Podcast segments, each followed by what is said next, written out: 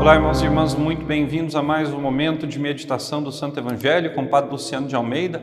Hoje, último dia do ano, 31 de dezembro de 2022, finda-se hoje mais um período da nossa vida, mais uma página da nossa história e amanhã já estaremos aí no ano de 2023.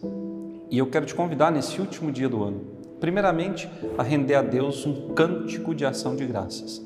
Depois, meditando essa palavra, trazer o desejo no seu coração e mantê-lo firme de no ano vindouro buscar viver aquilo que a palavra te pede seja vivido.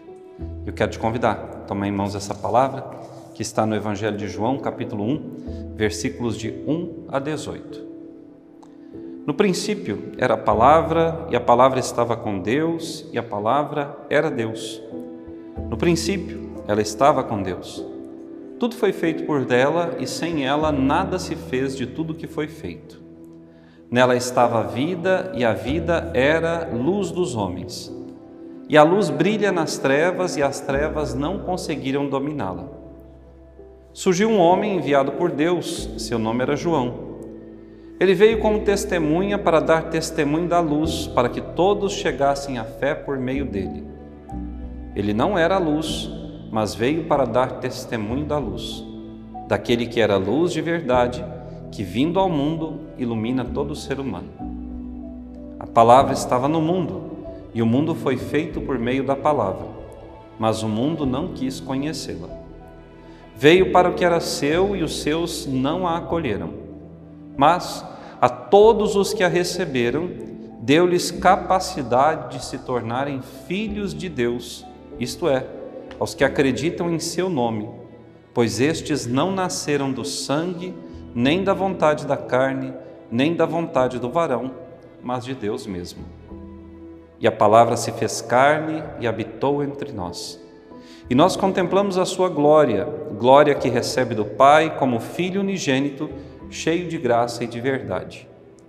Dele, João dá testemunho clamando: Este é aquele de quem eu disse: O que vem depois de mim passou à minha frente, porque ele existia antes de mim. De sua plenitude todos nós recebemos graça por graça, pois por meio de Moisés foi dada a lei mas a graça e a verdade nos chegaram através de Jesus Cristo. A Deus ninguém jamais viu, mas o unigênito de Deus que está na intimidade do Pai, ele nolo deu a conhecer. Palavra da salvação, glória a vós, Senhor. Às vezes as pessoas, quando vão meditar um trecho da palavra de Deus, em alguma reunião, em algum momento de oração, é, tomam um trecho do Evangelho e ao final dizem palavras da salvação. Não existem palavras da salvação, existe a palavra da salvação, que é a palavra de Deus. E a palavra de Deus tem um nome, é Jesus Cristo. Jesus é a palavra. E desde o princípio, como nos disse São João, a palavra estava com Deus e a palavra era Deus.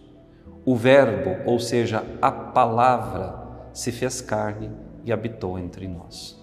No princípio era a palavra.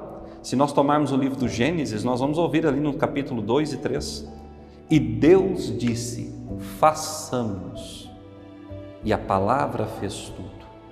Essa palavra é o Cristo, que desde sempre esteve ali, presente segunda pessoa da Santíssima Trindade, Deus verdadeiro de Deus verdadeiro, luz da luz, gerado, não criado, consubstancial ao Pai, ou seja, da mesma substância, divino como Pai.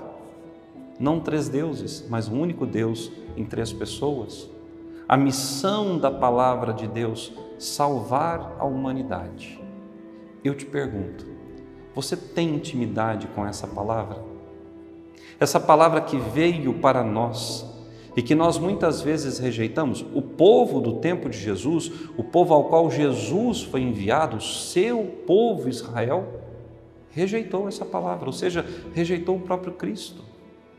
Irmão irmã, quantas vezes eu e você, pelo nosso pecado, pelas falhas que nós cometemos, às vezes até pela nossa falta de uma fé sincera e verdadeira, nós rejeitamos a palavra que é Jesus. Nós deixamos de lado a meditação toda a nossa fé, de todos os valores que o Senhor pregou, para ficarmos aí perdendo tempo com outras coisas inúteis, que não nos salvam, que não nos fazem melhores. Ora, a palavra está entre nós. Hoje, Jesus continua entre nós. Continua entre nós quando nós estamos reunidos em Seu nome, está presente na Eucaristia, Seu corpo e sangue verdadeiros, guardados com toda a honra e dignidade nos sacrários das nossas igrejas, corpo e sangue que nos alimenta. Jesus está presente nos demais sacramentos, Jesus está presente nos irmãos sofredores, naqueles que estão encarcerados. Jesus vive e reina entre nós. Essa palavra continua atuante na vida da igreja e na sociedade. Mas às vezes, não me espanta que a sociedade não acolha essa palavra, me espanta que os que estão na igreja não a acolhem. Ouvem a palavra e deixam que ela saia sem produzir fruto, sem cair no coração. Ora, irmão e irmã, eu não posso ser apenas um mero ouvinte da palavra, mas eu tenho que ser um praticante. Ou seja, eu tenho que ser um sinal de Jesus no mundo.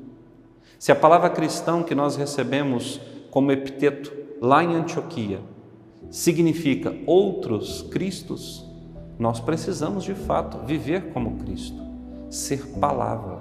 Me recordo aqui, já citei isso para vocês noutra ocasião, de São Francisco, num certo dia que convidou os monges em Assis, seus frades franciscanos, para saírem com ele a pregar o Evangelho. Francisco e seus monges foram pelo vilarejo e regiões cercanas e não disseram uma única palavra. E quando voltaram ao convento, um dos monges perguntou: Pai Francisco, o senhor nos convidou para pregarmos o Evangelho, mas nós não dissemos uma única palavra. E Francisco, com toda a sabedoria que o Senhor lhe havia dado por meio do seu espírito, Francisco diz: a nossa vida é uma pregação da palavra. Se nós somos realmente testemunhas do Evangelho e de tudo aquilo que o Evangelho nos propõe, nós já fizemos uma grande pregação. Não adianta, meus irmãos e minhas irmãs, ter um sermão bonito, conseguir meditar a palavra, não adianta querer interpretar as linhas da Sagrada Escritura se a nossa vida não condiz com a nossa interpretação e pregação. Por isso é preciso deixar que essa palavra, que tomou forma humana, caminhou entre nós, anunciou a boa nova, voltou para o céu, continue agindo no mundo através de nós. E vejam qual foi o grande presente que essa palavra nos deu de sermos filhos de Deus. E nós o somos. E um bom filho, ele leva adiante a memória de seu pai.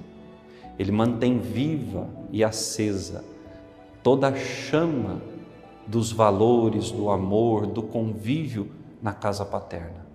Um bom filho, ele é um perpetuador das memórias de sua família, de modo muito particular de seus pais e nós somos filhos de Deus.